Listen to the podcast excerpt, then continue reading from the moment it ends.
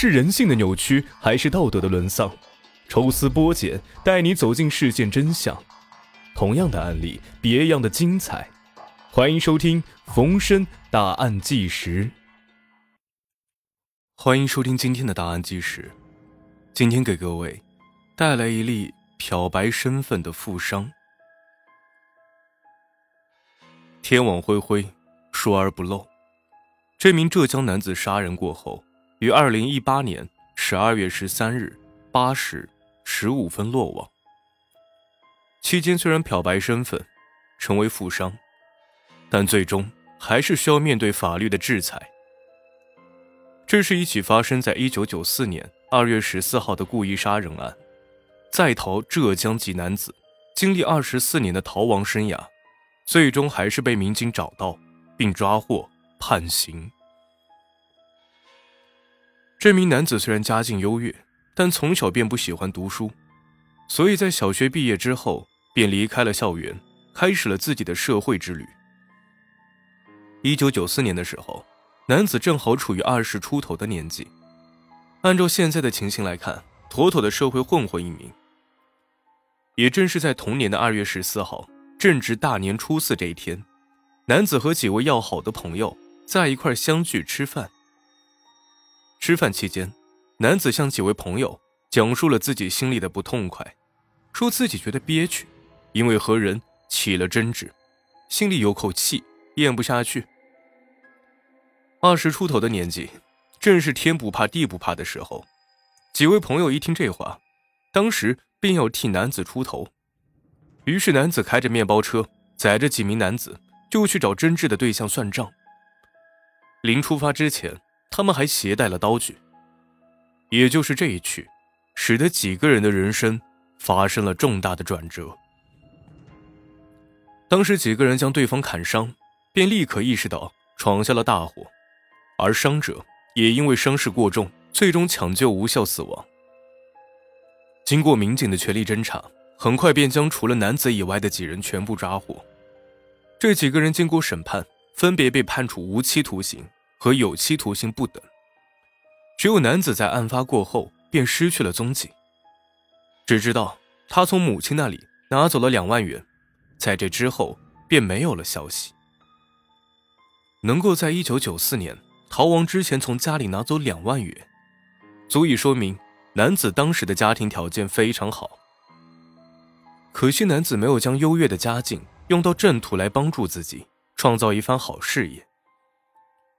案件发生之后，男子就开始了四处逃窜、藏匿的日子。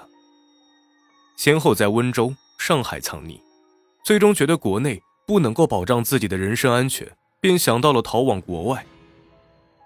男子通过云南边境成功逃到了缅甸，并在缅甸首都仰光生活了有一年多的时间。或许是有案子在身，让男子觉得。即便是在缅甸，还是没有足够的安全感，于是又计划逃往波兰。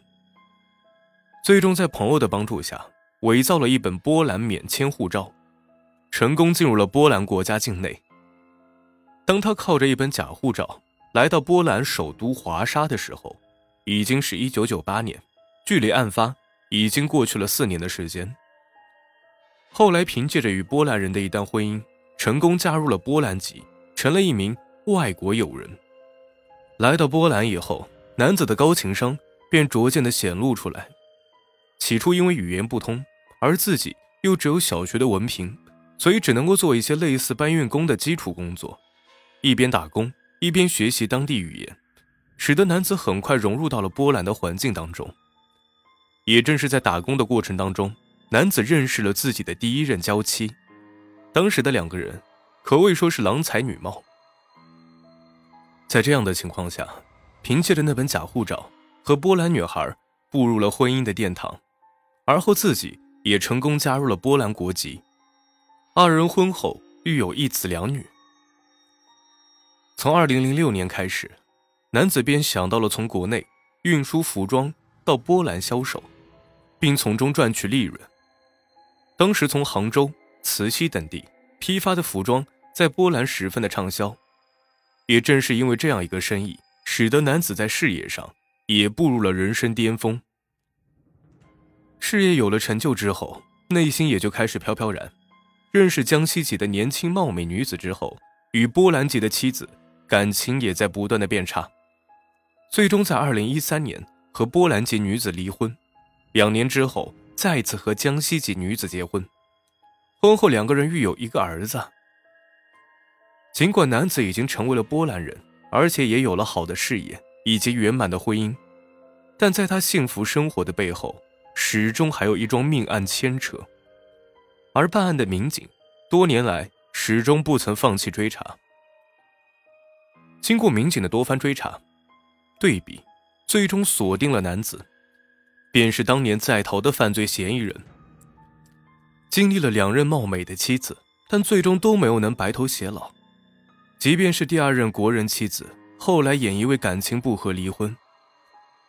男子也在回国的航班落地的时候，被蹲守在这里的便衣民警带走。等待他的将是法律的制裁。至此，案件也就圆满结束。